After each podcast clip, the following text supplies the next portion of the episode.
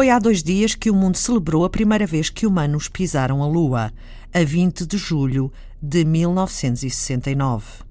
Passaram 50 anos e agora já se fala de viver na Lua. Mas até que ponto conhecemos este satélite natural?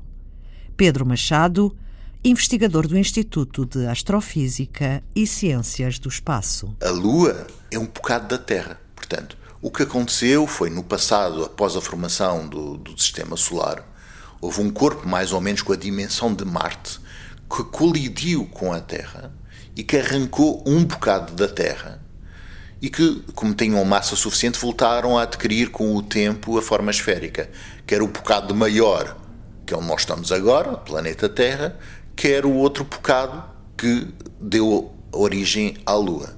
Portanto, é natural que a gente goste porque a Lua é, faz parte de nós. E tanto é que uh, os 350 quilos de amostras geológicas que foram trazidas pelas várias missões que alunaram na década de 70 confirmaram pela relação isotópica, basicamente, o estudo que nós fazemos das pequenas diferenças entre alguns elementos químicos, mostraram que eram praticamente iguais aos da Terra.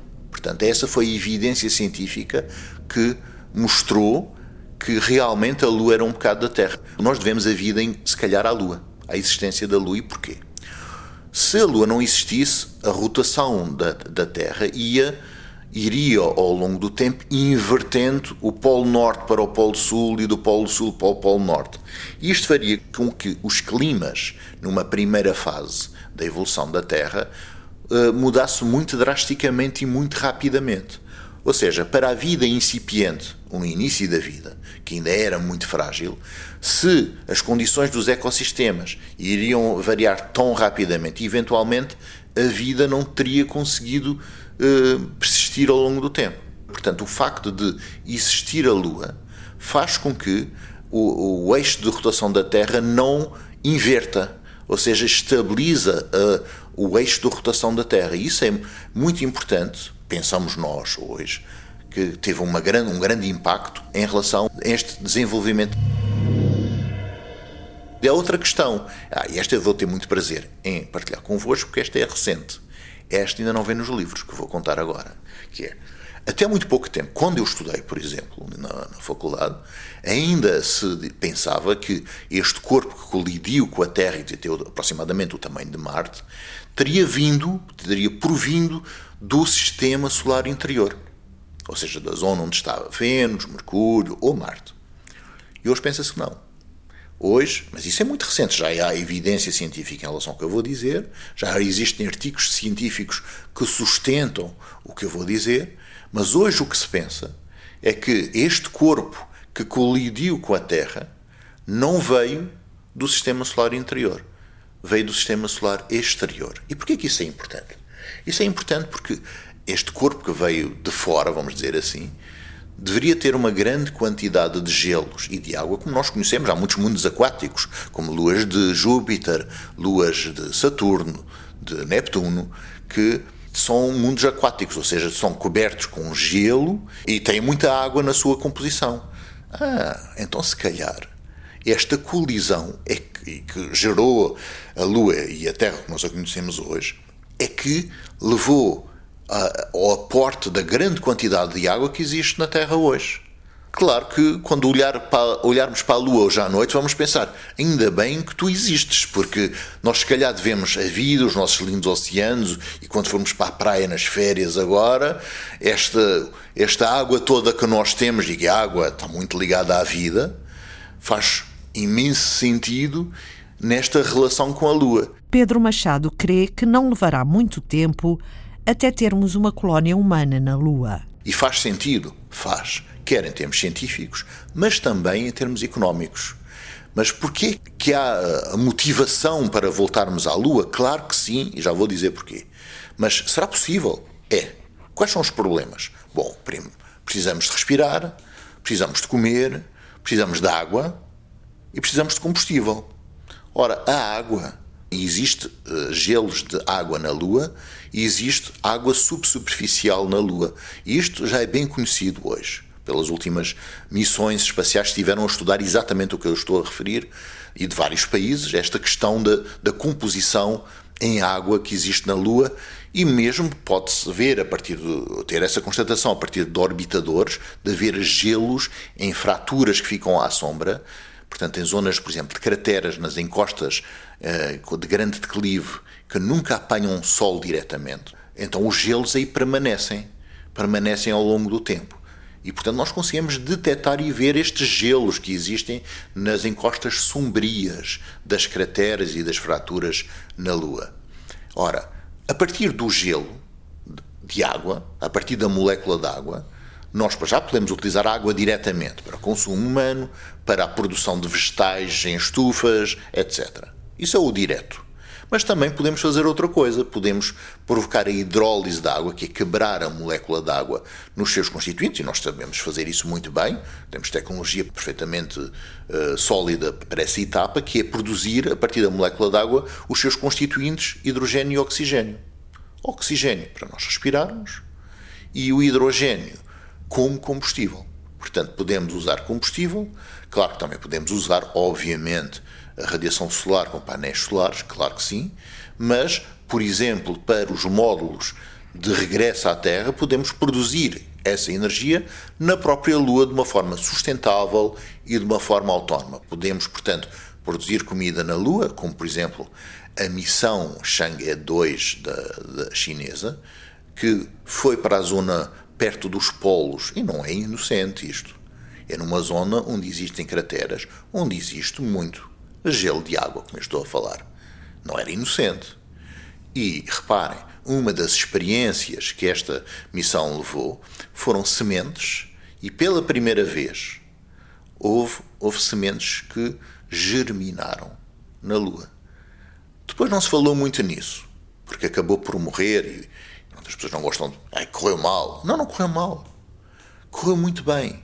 Reparem, foi o primeiro corpo vivo que nasceu fora da Terra.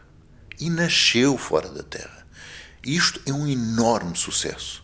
Uma semente de algodão que brotou, que germinou, portanto, que nasceu, foi o primeiro lunático.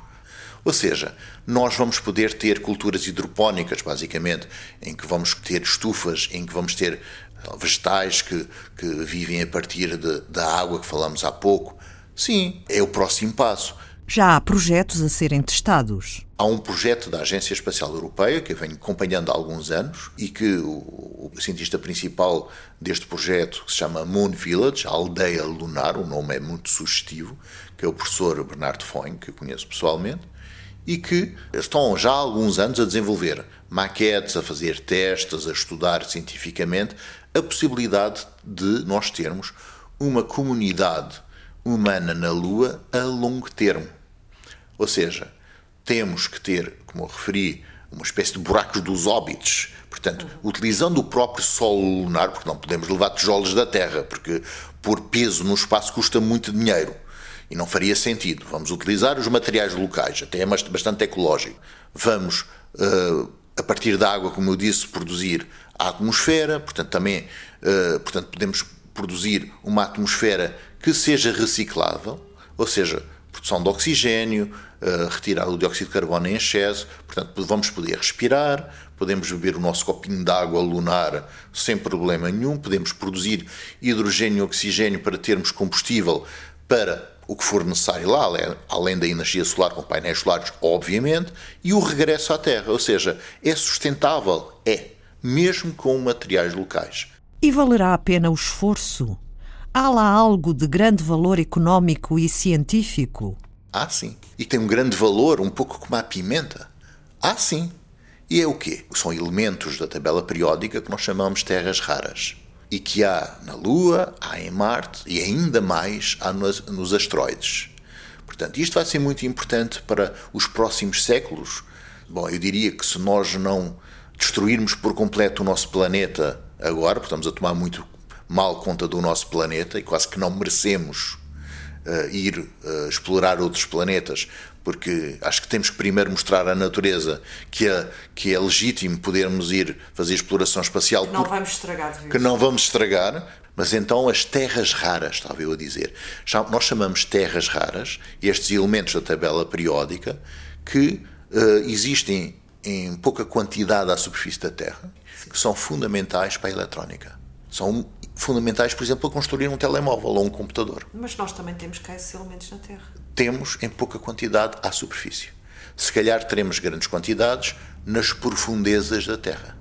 Mas, ah, como nós vamos dizer, à mão de semear, já aqui ao lado, não.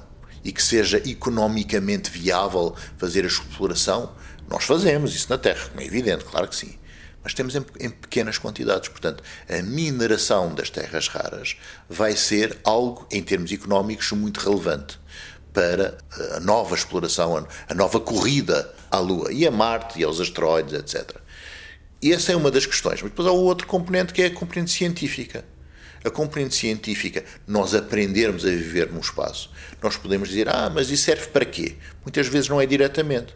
Por exemplo, uh, o facto de nós podermos tirar fotografias com os nossos telemóveis tem um bocado da astronomia astrofísica lá, porque o CCD, que é o sensor uh, que nós utilizamos no, para fazer fotografias com os nossos telemóveis, vem dos grandes telescópios.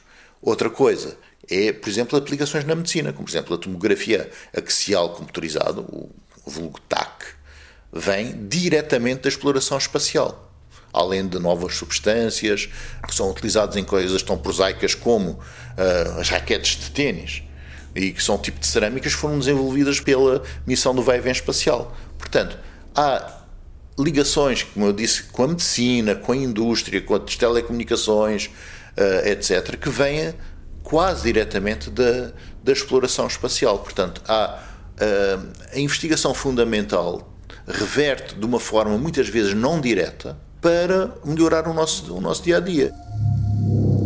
A semente de algodão foi o primeiro corpo vivo a nascer na Lua, o primeiro lunático.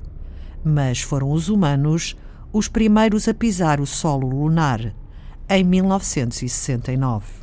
A história, o presente e o futuro da nossa relação com a Lua, com Pedro Machado, investigador do Instituto de Astrofísica e Ciências do Espaço.